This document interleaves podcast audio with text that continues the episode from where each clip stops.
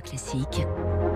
3 minutes pour la planète. 3 minutes pour la planète avec Baptiste Gabory. Bonjour Baptiste. Bonjour François, bonjour à tous. Des pesticides suspectés d'être des perturbateurs endocriniens sont encore euh, autorisés sur le marché européen car ils sont mal évalués.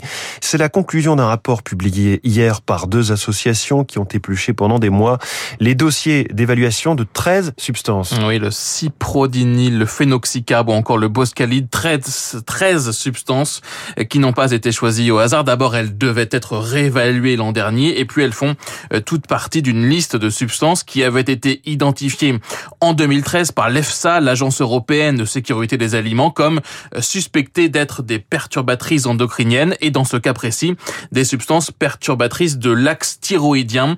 Euh, Pierre-Michel Perrineau est médecin généraliste, président de l'association Alerte des médecins sur les pesticides, co-auteur de ce rapport. Le danger principal d'une perturbation thyroïdienne, c'est ce qui va se passer pendant la grossesse, puisque les hormones thyroïdiennes participent à la régulation de l'édification du cerveau des enfants pendant la gestation. Tout ce qu'on va appeler du neurodéveloppement de l'enfant. Donc c'est un exemple extrêmement important en matière de perturbation endocrinienne. Ces 13 substances ont toutes été retrouvées via des résidus dans l'alimentation des Français.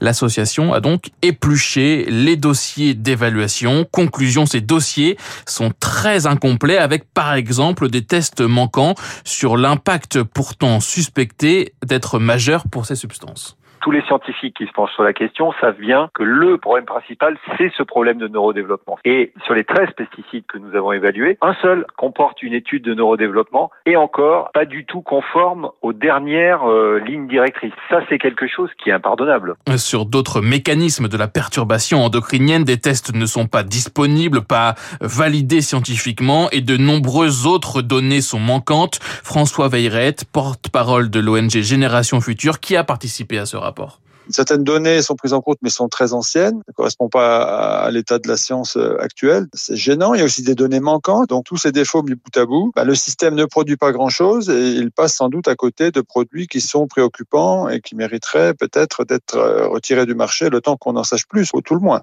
L'EFSA a bloqué la procédure d'homologation de ces substances dans l'attente de données complémentaires, hein, mais ces substances restent encore aujourd'hui autorisées sur le marché. La génération future publie par ailleurs ce matin un autre rapport sur les résidus de pesticides retrouvés en France. Oui, sur les résidus retrouvés sur les fruits, les légumes et les céréales consommées en France. Analyse effectuée à partir des données officielles de la Direction générale de la concurrence, de la consommation et de la répression des fraudes.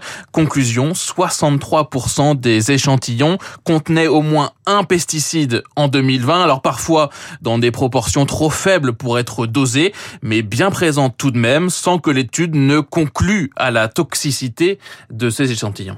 Là, on est juste euh, sur l'état de ce qu'on va trouver. Hein. Donc, combien de pourcents des échantillons on trouve des résidus de pesticides On ne parle pas de risque pour, pour la santé, mais il est évident que bah voilà, le fait d'ingérer des résidus de pesticides, on sait très bien que les consommateurs n'ont pas envie de ça. Alors après, les normes sanitaires, elles sont calculées euh, produit par produit, mais vous savez, quand vous ingérez comme ça dans presque les deux tiers d'échantillons des résidus de pesticides, à la fin de la journée, c'est plusieurs produits que vous avez ingérés. Un effet cocktail dangereux selon l'ONG Génération euh, Future. Je vous rappelle que la France hein, s'est donné comme objectif de diviser par deux d'ici à 2025 l'usage des pesticides dans l'Hexagone. On est pour l'instant très loin de cet objectif. Tout ce qu'on ingère. Bon appétit avec tous ces pesticides. Merci. C'était Baptiste.